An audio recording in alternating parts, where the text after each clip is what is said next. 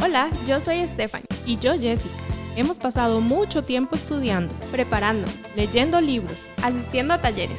Somos unas completas apasionadas por el crecimiento personal. Y ya es hora de utilizarlo. Estamos aquí para conversar sobre lo fácil que puede ser vivir la vida que deseamos. Cómo no todo tiene que ser una lucha. Y para aprender acerca de todas las posibilidades que existen. Esto es Libertad de adentro hacia afuera. Hola, bienvenidos y bienvenidas a un nuevo episodio. El de hoy nos gusta mucho porque es un tema que nos encanta hablar y que nos cambió la vida bastante. Eh, nos parece algo muy útil que todos los seres humanos en este planeta sepamos, algo muy útil, muy importante y que todos deberíamos saber para vivir mejor con nosotros mismos y es entender nuestras emociones cómo manejarlas, cómo sentirlas, cómo procesarlas, todo, de pies a cabeza. Hoy les vamos a dar dos herramientas en específico. Y para empezar vamos a definir qué es una emoción. Bueno, este es uno de los términos más difíciles de definir. Eh, la emoción como tal está relacionada a una liberación de sustancias químicas en nuestro organismo desde el punto de vista biológico producto de eh, un estímulo. Hubo algo que nos hizo reaccionar de determinada forma y dependiendo de cómo reaccionamos, así también se van a liberar las sustancias. Em, emociones de, cualquier nivel, a cualquier, a cualquier tipo de emoción, este, le vamos a, a dar importancia porque todas de una u otra forma nos van a afectar.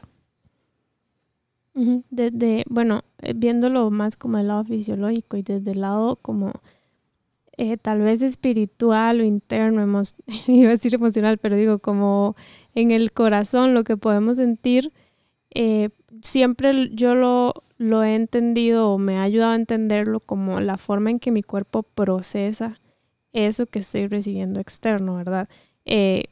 obviamente porque se está generando ese cambio en mi cerebro, esa sustancia, pero es como algo que tiene que sí o sí suceder en mi cuerpo para procesar esa información, ¿verdad?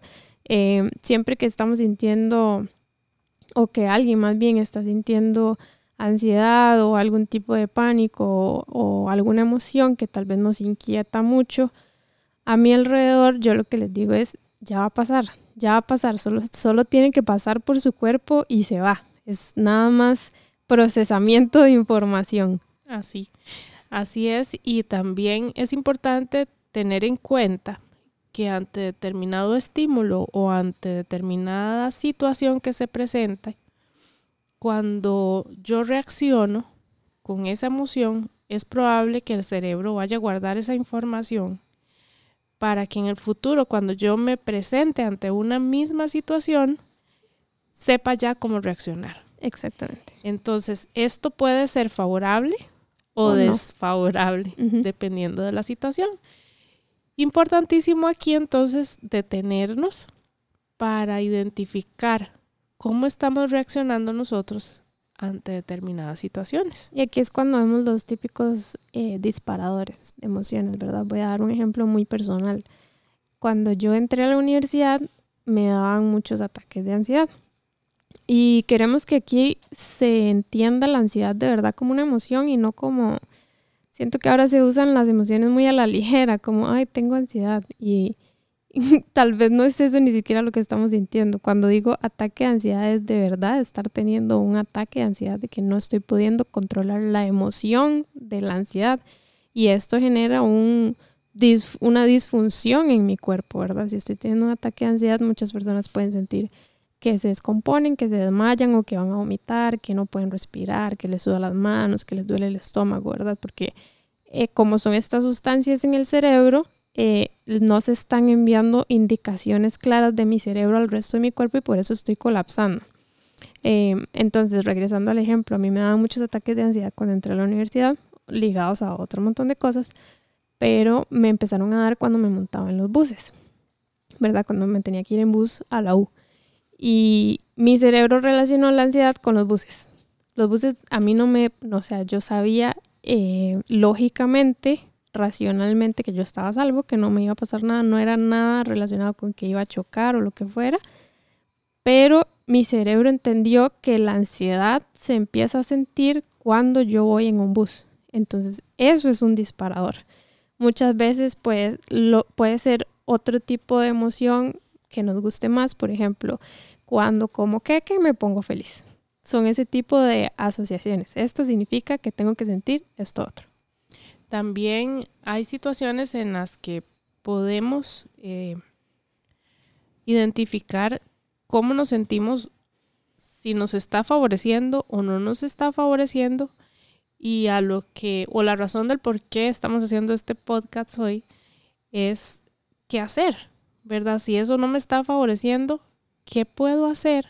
Si ya identifiqué qué es, qué estoy sintiendo, ¿verdad? ¿Cuál es la emoción que me está dominando? ¿Y qué puedo hacer para trabajar, como decías antes, para procesar o para metabolizar, ya de un término más, más fisiológico, esa emoción?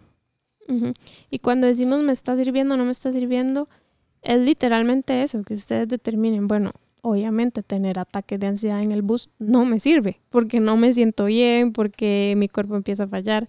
Eh, sentir felicidad por comer queque, pues sí me sirve, no es algo que tengo que empezar a trabajar o a entender o a darle demasiada cabeza. Esto no se trata de tener que ponerse a buscar explicación de todos mis sentimientos, porque nosotros estamos sintiendo todo el día, todos los días.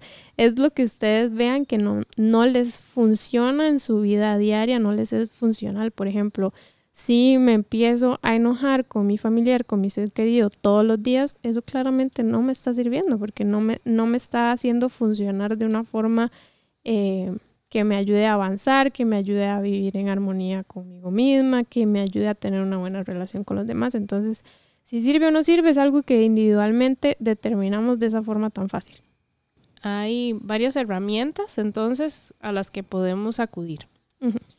Para tener una idea dónde ubicarme o qué hacer, ¿verdad? Por dónde empezar con este, con este trabajo de las emociones, yo quiero compartirles que pueden, pueden buscar o preguntarnos también, con gusto se los compartimos, acerca de la rueda de las emociones.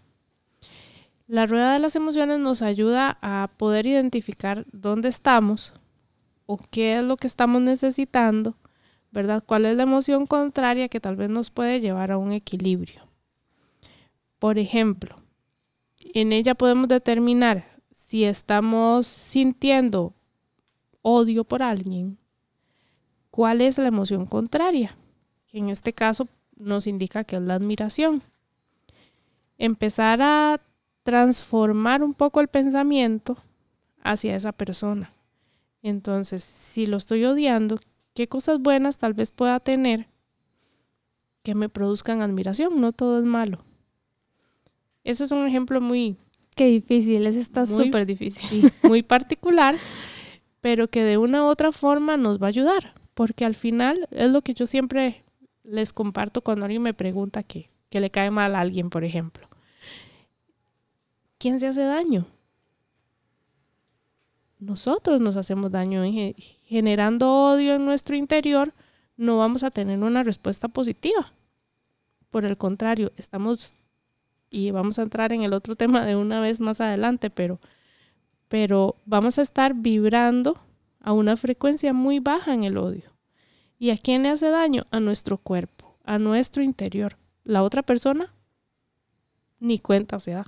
No, y que inclusive muchas veces eso, entre comillas, feo o malo o bajo que estamos sintiendo, casi siempre es una luz a lo que tenemos que empezar a buscar en nosotros mismos. Que si me cae mal esa persona que es demasiado ruidosa, ¿qué parte de mí está queriendo hacerlo?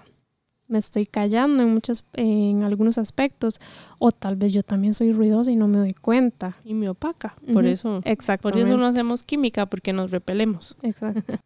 Bueno, esa es la primera herramienta que es la rueda de, la, de las emociones. Y la pueden nada más eh, buscar en internet, no es complicado, y si no, también se las podemos compartir. Y ahí verlo como un jueguito también. Nada más, ok, ¿qué estoy sintiendo? ¿Cuál es la emoción contraria? Eso nos da un, reencuadre, como le llamamos. La otra herramienta que, les queremos compartir como introdujo mi mamá antes, tiene que ver con las frecuencias. Eh, esta herramienta yo la descubrí por primera vez en un libro de la autora Gabrielle Bernstein. Tiene un apellido complicado de pronunciar. El libro se llama eh, Superatractora. Se los vamos a dejar el link en las notas del episodio. Y ella habla eh, respecto a la escala de las emociones. Esta escala no quiere decir que hay emociones que son más buenas que otras, simplemente se basa en las frecuencias que emiten estas emociones, ¿verdad? Cuando estamos sintiendo cierta emoción, que en qué frecuencia energética está vibrando nuestro cuerpo, ¿verdad? Sabemos que todos los objetos, todas las personas, todo en el universo, la materia en general, vibra a cierta frecuencia, ¿verdad? Tiene energía. Tiene energía, exacto. Eh, podemos verlo en un ejemplo más fácil, eh, las frecuencias radioeléctricas, ¿verdad? Cuando queremos escuchar la radio, sintonizamos cierta frecuencia. Esos son ondas, ondas energéticas, eh, que vibran muy rápido o muy lento o que tienen ondas que se abren mucho o que son más cortitas, ¿verdad? Entonces, a eso nos referimos con frecuencias. Las emociones también, también lo tienen porque son energía. Y esta escala nos ayuda a ir subiendo en la escala, ¿verdad? Ir sintiendo una emoción tras otra y ayudarnos a movernos de las que no nos sirven tanto a las que sí queremos sentir o nos, o nos gustaría más sentir. Porque, por ejemplo, a veces sentimos alguna emoción que vibra muy bajito, como miedo, y queremos ya nada más quitárnoslo y decir, no, no, ya, no tengo miedo, estoy bien, estoy bien, estoy bien y tal vez no es eso lo que necesitamos porque el sentirnos, eh, qué sé yo, optimistas, que está más arriba en la escala, está muy lejos del miedo en esa escala que estamos hablando y que ya casi les voy a compartir. Pero, por ejemplo, si está más cerquita del miedo y más arriba el enojo. Entonces tal vez nos empezamos a sentir enojados y eso nos está acercando más al, al optimismo, aunque suene extraño. Eh, pensaríamos que tal vez estar enojados tampoco es bueno, pero en realidad en este caso sí es muy bueno porque estamos subiendo en la escala hacia el optimismo. Entonces se las voy a decir de emoción que vibra más bajo a emoción que vibra más alto, porque como les digo, es muy bueno conocerla, no la tienen que saber de memoria y también la pueden buscar en internet, pero conocerla es muy útil para saber cómo moverse entre sus emociones.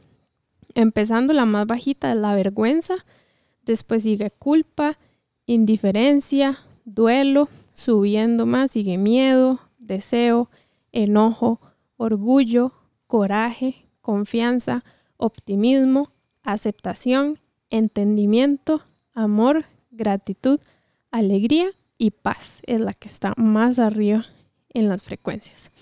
Entonces, eh, tal vez, por ejemplo, con los papás, si sus hijos pequeños están haciendo un berrinche, están enojados, no están sabiendo expresarse, esto es un momento muy bueno para ayudarles a procesar sus emociones. Y esto es algo que vamos a compartir prontamente en Happy Parents Academy, que es el programa que estamos trabajando para papás, mamás, cuidadores, cualquier persona que tenga cargo hijos, hijas, pequeños o grandes. Eh, esto es todo un módulo, de hecho, donde vamos a ayudarles a aprender a procesar emociones ustedes mismos y cómo enseñárselo también a sus hijos, porque esto no es algo que aprendemos en la escuela y muchas veces nuestros papás ni siquiera saben cómo ayudarnos o cómo enseñarnos a procesar emociones, porque ellos tampoco lo aprendieron.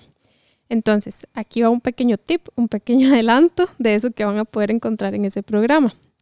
Si sus hijos están haciendo un berrinche porque no están sabiendo expresarse o porque no están pudiendo obtener lo que desean en ese momento y se sienten muy enojados, ¿verdad? Están llorando pero de enojo. Eh, y de repente ustedes los ven que empiezan a golpear la almohada o lo que, lo que sea, cualquier berrinche, tal vez ahí subió de enojo a coraje, ¿verdad? Antes les dije enojo, orgullo, coraje.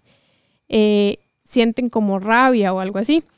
Eh, tal vez después empiezan a sentir confianza, optimismo, es decir, ir subiendo en la escala.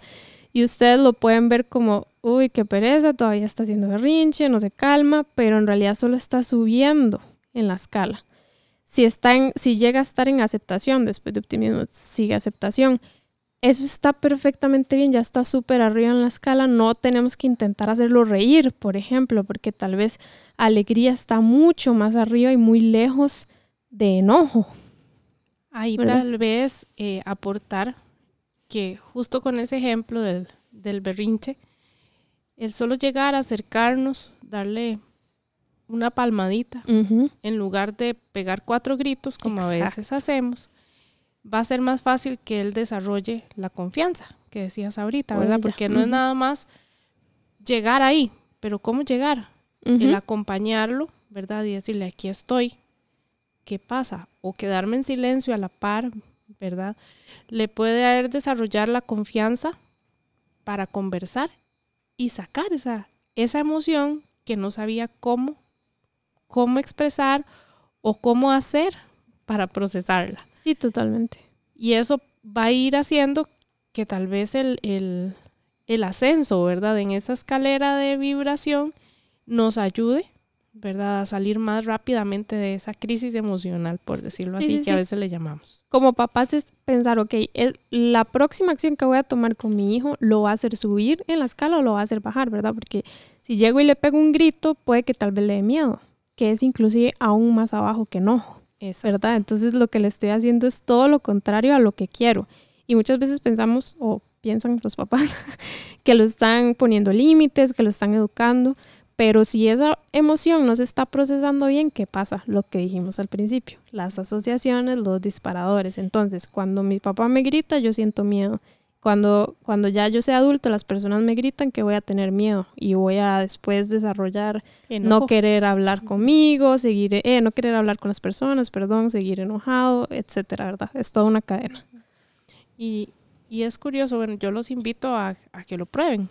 Los que tienen hijos pequeños que están en esa, en esa fase o inclusive hijos grandes también, como, los, como las mías, eh, a veces hay momentos de enojo, de frustración, a que intentemos, bueno, si he venido haciendo las cosas así y no me están generando buen resultado, voy a hacer esto otro, a ver qué pasa.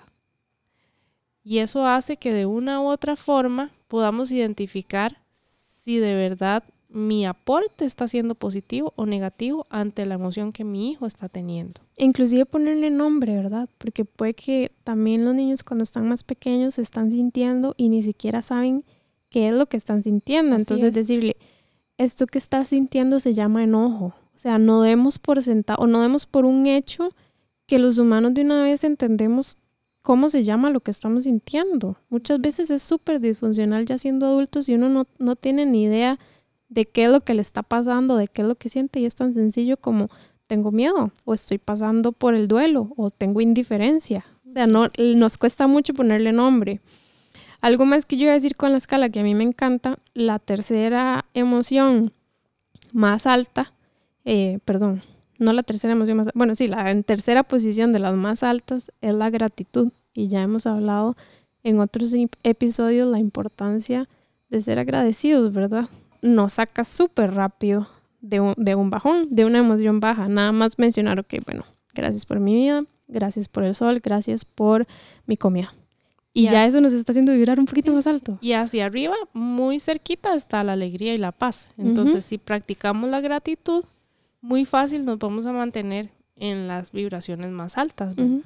Y eso pues va a traer resultados positivos durante el día. Y que yo creo que es lo que todo el mundo busca. Realmente no he conocido a nadie que me diga que no quiere sentir paz o que no quiere vivir alegre. está mucho. Y muy relacionado a la tercera herramienta con la escala es, son los aceites esenciales, que también son una herramienta importantísima.